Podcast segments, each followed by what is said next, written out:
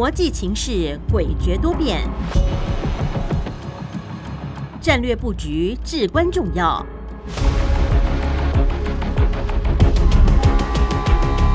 关心台海局势发展，请听汉声电台《国际战略风云录》。曾福生带您拓展国际视野，掌握先机。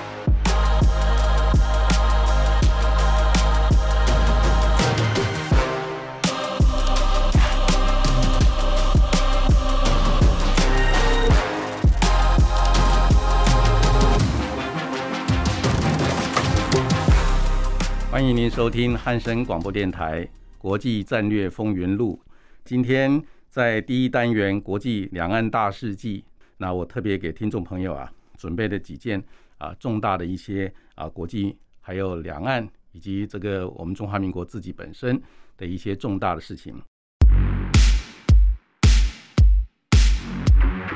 国际两岸大事记。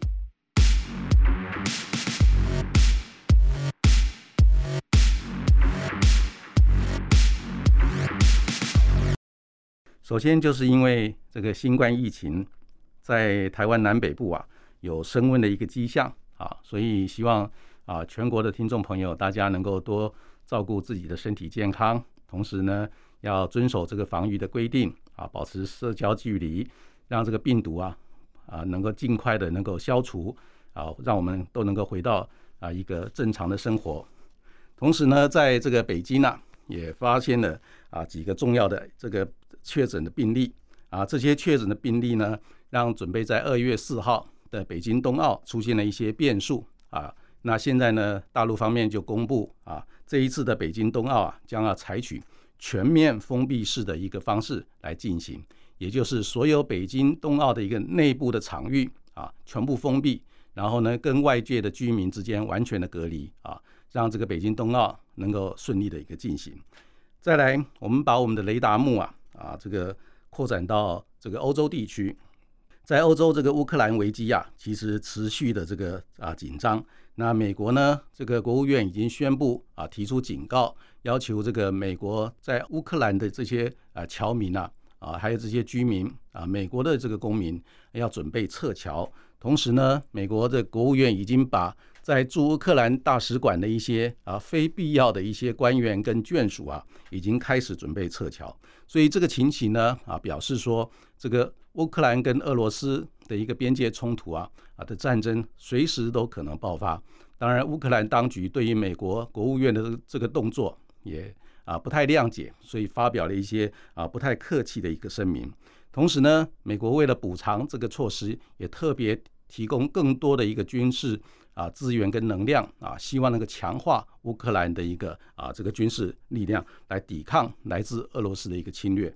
另外呢，英国的外交大臣啊利兹呢，特别透过一个媒体来报道说，现在普京呢有意识啊，要准备在乌克兰培植一个亲俄罗斯的一个政权的一个新的政治领导人。那当然，俄罗斯方面也极口的否认啊。那这个状况呢，让整个欧洲地区。尤其是东欧地区，乌克兰跟俄罗斯边界的一个状况的紧张程度啊，急剧的上升，大家必须要密切的关注。再来就是啊，我们把雷达幕啊扫描到啊亚太地区。那在一月二十号，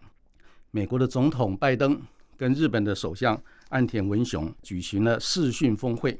在这个视讯峰会里面呢，双方发表了一个联合的声明。这一次的联合声明呢，有一个非常特别的地方，就是特别点名中国大陆，他们发展核子武器可能会对这个世界带来相当程度的威胁，所以要求中国大陆尽量的就有关发展核子武器的一个数量，它的一个做法尽量的能够透明化，甚至于希望能够参加美国、俄罗斯之间的所谓限制核子武器发展跟军备控制的一个会谈。啊，这个是呃，这个过去没有出现过的一些事情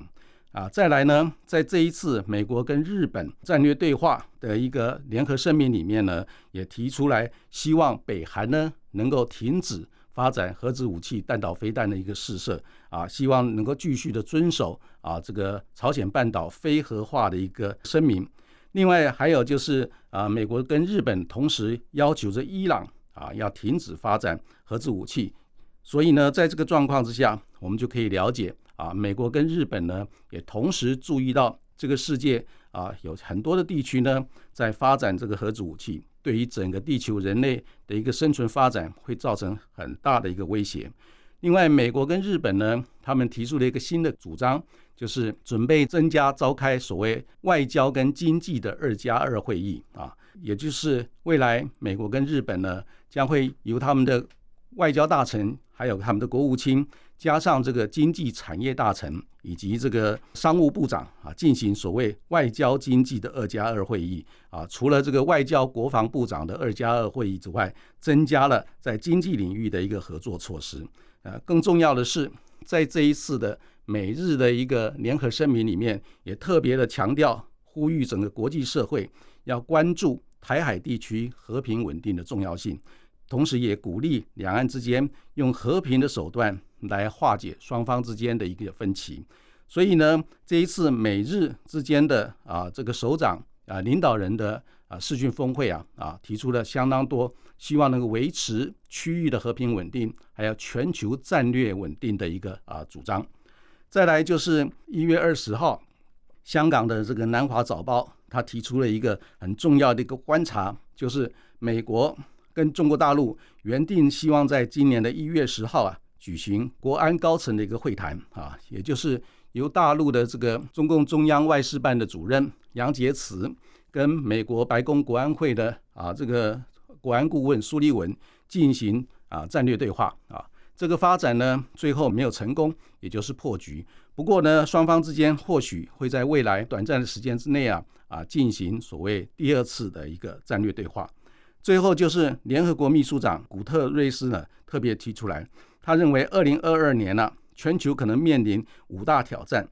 这五大挑战包括新冠疫情的延烧、全球金融体系的失灵、气候变迁加剧、网络安全威胁增加，以及区域安全威胁的情况升高等等。他称为这叫全球性的火灾，所以各国应该进入紧急模式，开始灭火的行动。以上就是在过去一周啊，这个全世界发生的一些重大的一些新闻。那这些东西呢，代表说我们必须要非常谨慎小心的来对抗新冠疫情，同时呢，好好的准备来应对二零二二年啊层出不穷的一些啊挑战。进行我们节目的第二个单元，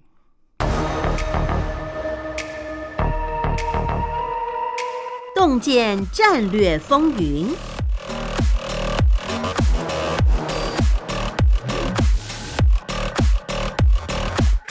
欢迎您继续收听汉声广播电台《国际战略风云录》。在这个单元“洞见战略风云”的节目里面呢，我给听众朋友特别准备了最近大家非常关心的，也就是北韩连续的试射六枚的弹道飞弹，而且呢，那北京的冬奥准备在二月四号正式的举行，但是因为新冠疫情的关系呀，北京的冬奥也出现了一些新的变数啊，值得我们。后续来观察。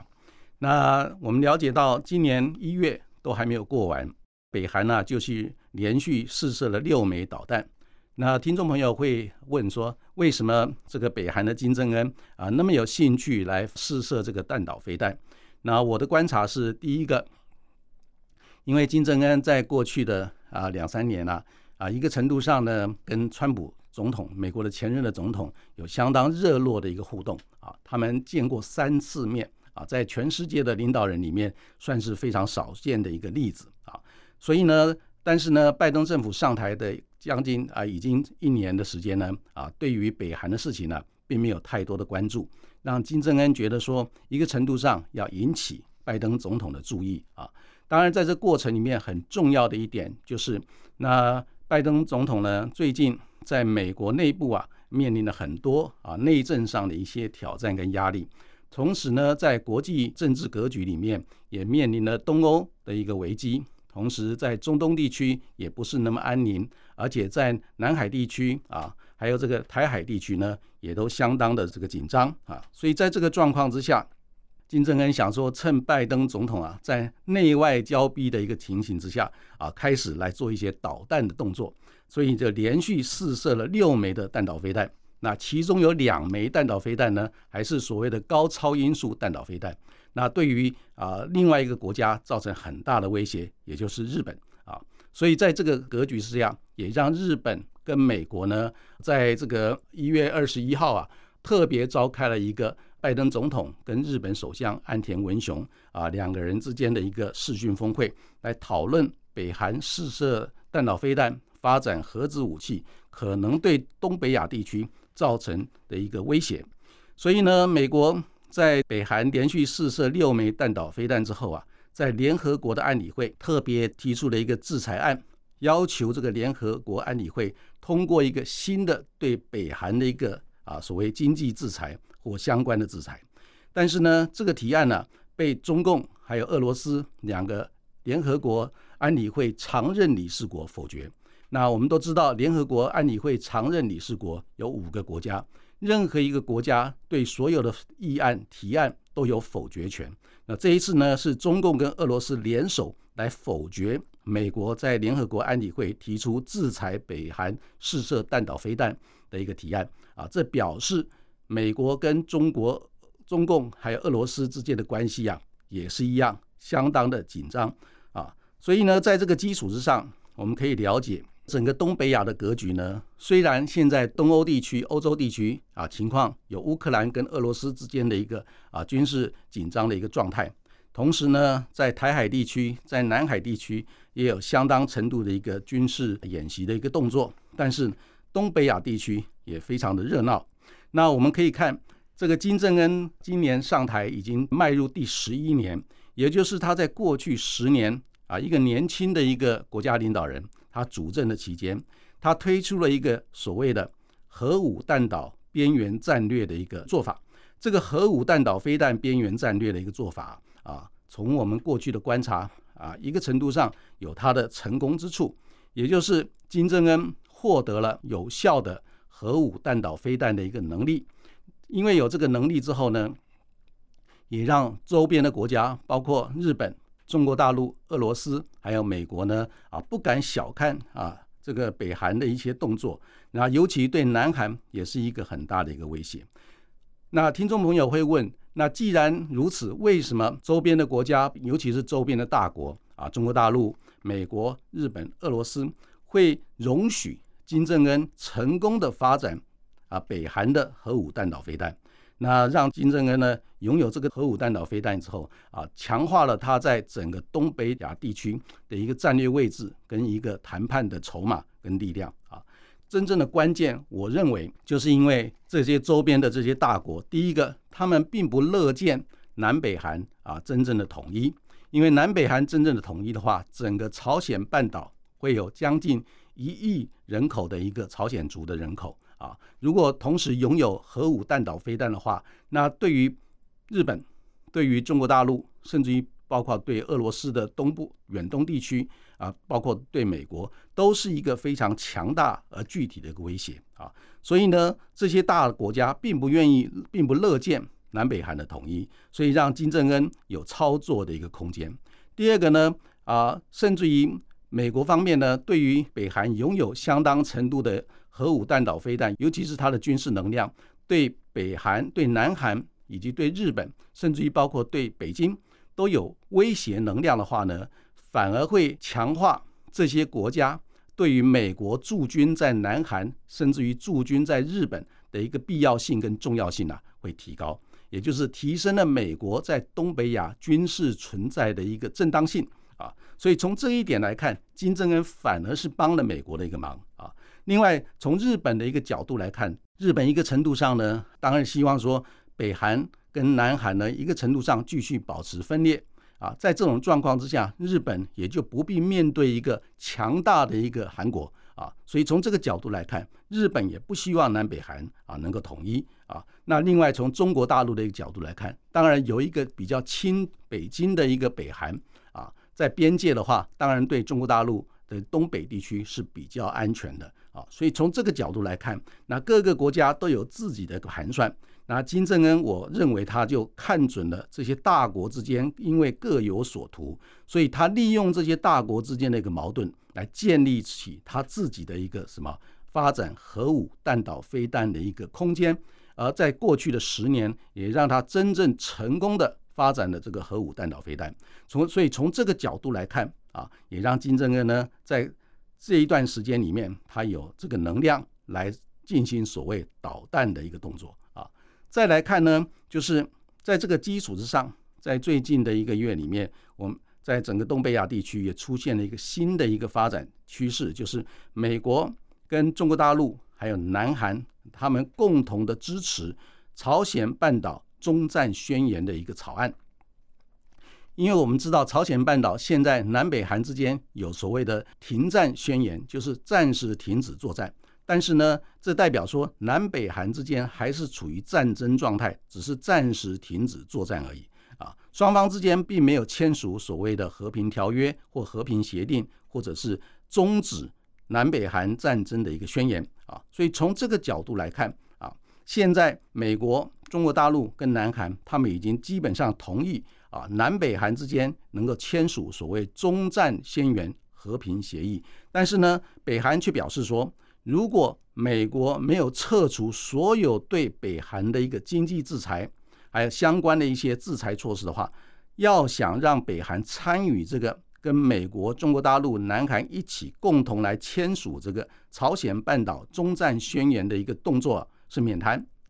所以呢，在这个压力之下呢，北韩在今年的一月就连续试射了六枚弹道飞弹啊，作为这个回敬啊。那我们听众朋友也许会很好奇，问金正恩到底有什么底气啊？他可以那么硬啊啊，来提出他自己非常坚定的一个主张。在这个观点，我的研判就是因为。现在在朝鲜半岛，尤其三十八度线以北，那金正恩已经部署了将近上万门的啊所谓这个长城的火炮，还有这个火箭弹。这个长城的火箭弹跟火炮啊，可以直接可以涉及到现在的首尔啊，因为首尔离三十八度线的距离呢也相当的近，只有啊几十几十公里而已啊，所以在这个状况之下呢。如果说南北韩之间爆发军事冲突，或者是美国对北韩有任何侵略性的或者是挑衅的军事动作的话，很可能在一个小时之内呢，整个首尔地区就会形成一个火海，也就是在部署在三十八度线以北北韩的所有的啊这个火炮跟这个火箭弹呢，可以同步齐发，而美国跟南韩的军力呢，没有能量。在很短的时间之内，就把这上千门甚至于上万门的这个火炮跟火箭弹同时把它摧毁的话，那整个首尔地区所有的居民都会陷入火海啊！所以这个是一个现阶段，不管是美国也好，南韩也好，甚至于日本、中国大陆所有相关国家都没有办法解决、没有办法有效的来克制化解的一个难题啊！也因为如此。北韩才有这种底气啊，在很多重要的一个谈判的时候呢，他可以提出他的主张，而且相当的坚持啊。所以从这个角度来看，朝鲜半岛到目前为止的发展啊，一个程度上，南北韩之间保持一个分裂的状态，这已经是一个客观的一个现实。那双方之间各有主张，各有做法，而且南韩每五年要选一次总统，这每五年选一次总统，他们总统代表的一个政治立场。有时候是亲美，有时候是亲中国大陆，有时候有些领导人是希望能够跟北韩进行和解，甚至于谈判那统一啊。那过去的金大中总统就是这个做法，但是呢都没有成功啊，没有成功。真正的关键呢，就是双方之间没有办法达到一个真正的一个共识跟妥协，就是到底南韩跟北韩要谁来管谁啊？那这一点没有。妥善的一个处理的话，南北韩之间呢啊就没有办法来克服这个问题。所以南北韩之间到目前为止，现在北韩有核武弹道飞弹，南韩开始跟美国提出要求，希望能够啊有美国的帮助，让南韩也能够发展核武弹道飞弹，甚至于南韩跟澳大利亚在最近的一个协商谈判里面，也希望透过澳大利亚跟美国之间的一个核动力潜舰的一个新的合作计划里面，未来南韩也希望能够参加啊。所以从这个角度来看，东北亚的一个战略形势将会越来越复杂。那在这个过程里面，很凑巧的就是。北京冬奥在准备在二月四号登场，在二月四号登场的同时呢，北韩连续试射弹道飞弹，所以在这个过程里面，如果北京冬奥举办的期间，北韩再度的强化试射弹道飞弹的密度跟能量的话呢，整个东北亚地区会出现怎么样的一个战略格格局啊？是大家非常关注的啊。从这个角度来看呢，啊，我们认为说整个。啊，这个北韩连续试射弹道飞弹，为北京冬奥啊添加了一个新的变数，也让整个东北亚的战略格局出现了非常诡谲的一个发展动向，值得我们继续的关注。那我们欣赏一段歌曲之后呢，来继续进行我们的节目。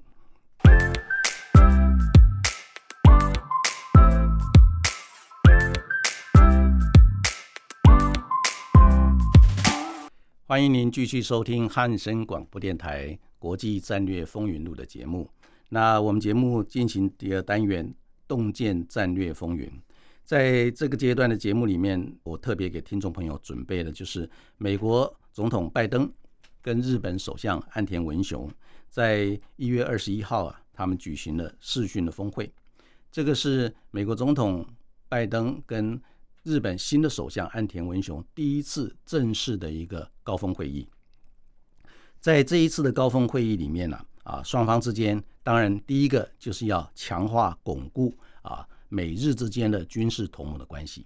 那我们很清楚知道，美国在亚太地区，尤其在印太地区最重要的盟国友邦里面，第一个是澳大利亚，第二个就是日本。那美国跟日本跟澳大利亚都签有所谓军事同盟条约。啊，双方之间呢有非常密切的一个军事交流的合作，甚至于美国在日本长期都有驻军啊，它有陆军、海军、空军、海军陆战队都在日本啊有驻军，同时日本也分摊了很大一部分美国在日本驻军啊所需要的一些经费啊。那最近还曾经就有关于啊分摊美国在日本驻军的经费啊进行新的谈判啊。所以从这个角度来看，美日之间的一个军事同盟关系啊是非常非常的密切的啊。那最近呢，整个东北亚地区出现了一个新的一个变化啊，尤其是在战略格局这个部分呢，有出现了美国跟中共之间的一个战略竞逐关系啊，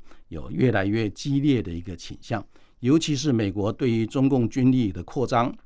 不管是在黄海地区，在东海地区。在台海地区，还有在南海地区，美国认为说中共的一些军力的扩张啊，相当具有什么挑衅啊，相当具有威胁性。所以呢，美国认为说，他必须要联合在印太地区的盟国友邦，来强化军事安全合作的能量，平衡中共军力扩张的一些动作啊。那另外呢，当然我们也发现，在北韩。的核武弹道飞弹的试射，也让东北亚地区的情况啊出现了很大的一个变化。还有就是在伊朗啊，伊朗因为最近发展核子武器的一个计划呢，要重新的启动。那因为日本跟伊朗之间有非常重要的一个能源合作的一个计划啊，所以日本对于伊朗也有相当程度的影响啊。所以从这个角度来看啊，这一次呢。拜登跟岸田文雄的会谈里面也特别提到如何来劝说啊，希望伊朗能够停止启动它的核子武器的计划。当然，在这一次美日的领导人的视讯峰会里面，有一个很重要的一个啊事项呢，就是讨论有关于台海地区的议题。因为我们很清楚的知道，美国跟日本在军事安全合作的项目里面。很多重要的一些具体的措施都写在啊这个美日啊这个军事安全合作计划大纲里面啊，美日这个军事安全合作计划大纲里面的一些重要的内容啊，每几年都要进行重新的检讨，然后那根据检讨的一个结果呢，来制定新的美日军事安全合作计划大纲。最近因为台海地区出现了一个新的状况，这个状况就是中共的军机、战舰啊，不断的在台海周边这个围绕侵扰，而且中共的军机在二零二一年，也就是去年，单单去年一整年就有接近九百六十一架次的一个战机呢，侵入了中华民国的一个航空识别区。所以从这个角度来看啊，美国认为说啊，台海地区的一个军事的紧张状态啊，可能会不断的升高，也就是让美日军事同盟里面就有关美日军事安全合作计划大纲的一些内容有调整的必要。也就是如果台湾有事，美日军事安全合作计划大纲的重要的内容要如何的来应对，也就是美日军事安全合作所谓的 contingency plan。这应急的计划里面的一些重要的内容、具体的做法要进行调整。那这一次，美国总统拜登跟日本的首相岸田文雄就针对于台海地区可能会出现的一些军事上紧张的一个状态，甚至于包括军事冲突，那美日要如何来应对这种可能出现的一些军事紧张状态跟军事冲突啊？美日两国要如何来应处啊？那在这一次的。美国总统拜登跟日本首相岸田文雄的高峰会议里面呢，啊，就要必须要做一个决定啊。那在这个做了决定之后，因为这是属于比较啊这个机密性的一个做法，所以并没有啊正式的写在联合声明里面。但是在双方的一个联合声明里面呢，特别强调希望说整个国际社会要更加持续的关注台海和平稳定的重要性。同时，希望国际社会共同来鼓励两岸之间的用和平的手段、和平的方式来处理化解双方之间的分歧问题啊。所以从这个角度来看，这一次美日领导人啊进行的所谓视讯峰会啊，除了巩固他们自己双边的一个军事同盟关系之外，对于整个亚太地区、印太地区，尤其是台海地区的和平稳定，跟整个西太平洋地区的和平跟稳定呢，啊，做出了相当程度的一个啊所谓预警部署的一个动作啊。第二呢，我们再来看日本，那日本呢，在最近的两三个月啊，它积极的进行了好几场的所谓 two plus two 二加二的一个啊这个会谈。这二加二的会谈，就是日本的这个外相林方正。以及日本的这个防卫大臣岸信夫，跟法国的这个国防部长，跟法国的外交部长啊，曾经举行过所谓“二加二”的会谈。这“二加二”的会谈里面，当然，因为法国曾经在二零二零年的时候发布了法国的印太战略，而法国的印太战略里面，他们也希望说，因为整个印太地区未来是全世界经济发展最热络的一个地方。所以法国认为说，也要积极的来参与印太地区经济发展的一个机会啊。但是呢，这些经济发展的机会必须要有相当程度的一个军事的能量来保护这些投入经济发展的资源跟人员的安全啊。所以从这个角度来看，法国认为说，他们也要积极的参与印太地区的活动。那所以法国跟日本之间。在今年就进行了这个二加二的会谈，来强化法国跟日本之间的一个合作。另外呢，日本跟美国之间也进行了二加二的一个会谈，也就是美国的这个国防部长奥斯汀跟国务卿布林肯，以及日本的外相林方正跟日本的这个啊防卫大臣岸信夫进行了二加二的会谈。那这个二加二会谈，我的看法基本上就是为这一次拜登总统。跟日本首相岸田文雄他们的一个会谈，就有关整个军事安全，还有东北亚地区的一个战略格局，甚至于包括台海有事、美日之间的军事安全合作计划大纲里面重要的部分呢，先进行具体的一个讨论，再由啊两位这个领导人来做宣布啊。所以这一次美日之间的一个二加二会谈也有相当重要的成果。还有就是日本跟澳大利亚。在最近呢，也举行了二加二的会谈。那日本跟澳大利亚之间的二加二会谈啊，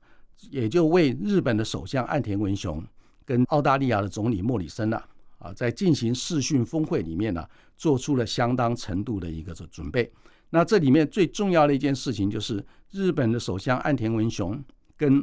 澳大利亚的总理莫里森之间呢，在会谈的时候呢，做了一个很重要的一个动作，就是签署了所谓双方之间互惠准入协定。这个互惠准入协定就是日本跟澳大利亚的军队的人员可以进行互访跟交流，甚至于这个住房的一个交流啊。那这个新的一个动作呢，是日本除了跟澳大利亚签署了这个新的协定之外，日本只有跟美国有这种互惠互访的一个协定。所以从这个角度来看。日本跟美国之间一个军事同盟关系，再加上日本跟澳大利亚签署了这个互访协定、互惠协定之后呢，让日本、美国跟澳大利亚三边的一个军事安全合作关系啊，迈向了一个更新的一个格局啊。那这个是一个基本的一个结构。不过呢，我的观察是认为，影响日本国家安全最重要的一个课题是什么？影响日本国家安全最重要的课题还是一样，是如何来平衡日本在美国跟中国大陆两强之间，如何找到对日本最有利的一个战略位置。这个是影响日本国家安全最重要的一个课题，也是每一届日本首相必须要面临的一个最重大的一个课题，或者是最困难的一个课题。因为现在随着整个中国大陆经济的发展，印太地区经济的一个发展，中国大陆已经是日本最重要的也是最大的一个贸易伙伴。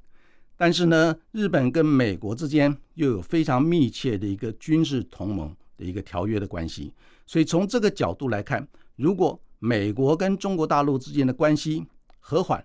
或者是竞合关系里面合作面大于竞争面。那对于日本来讲，刚好可以左右逢源啊。但是现阶段呢，是美国跟中国大陆之间的一个关系是竞争面大于合作面，甚至于有引爆军事冲突的可能性啊。所以在这个状况之下呢，美中之间的一个战略竞逐恶化的一个倾向啊，已经开始出现。所以呢，日本想要在美国跟中国大陆之间左右逢源的空间。也越来越小，尤其是美国现在要求日本跟美国站在一起，共同来对付中国大陆，同时共同来抵制中国大陆科技的一个发展，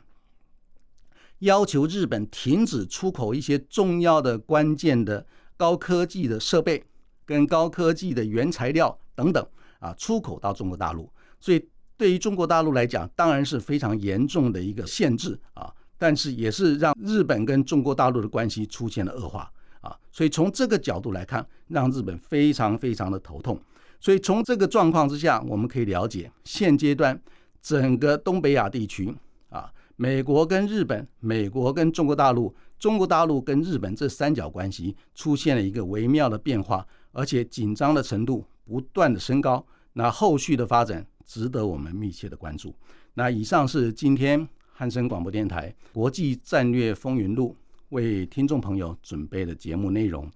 谢谢您的收听。同时，也欢迎您透过 b o c a s t 平台，在全球各个角落啊收听我们汉声电台《国际战略风云录》。那今天的节目到此结束，我们下个礼拜空中再见。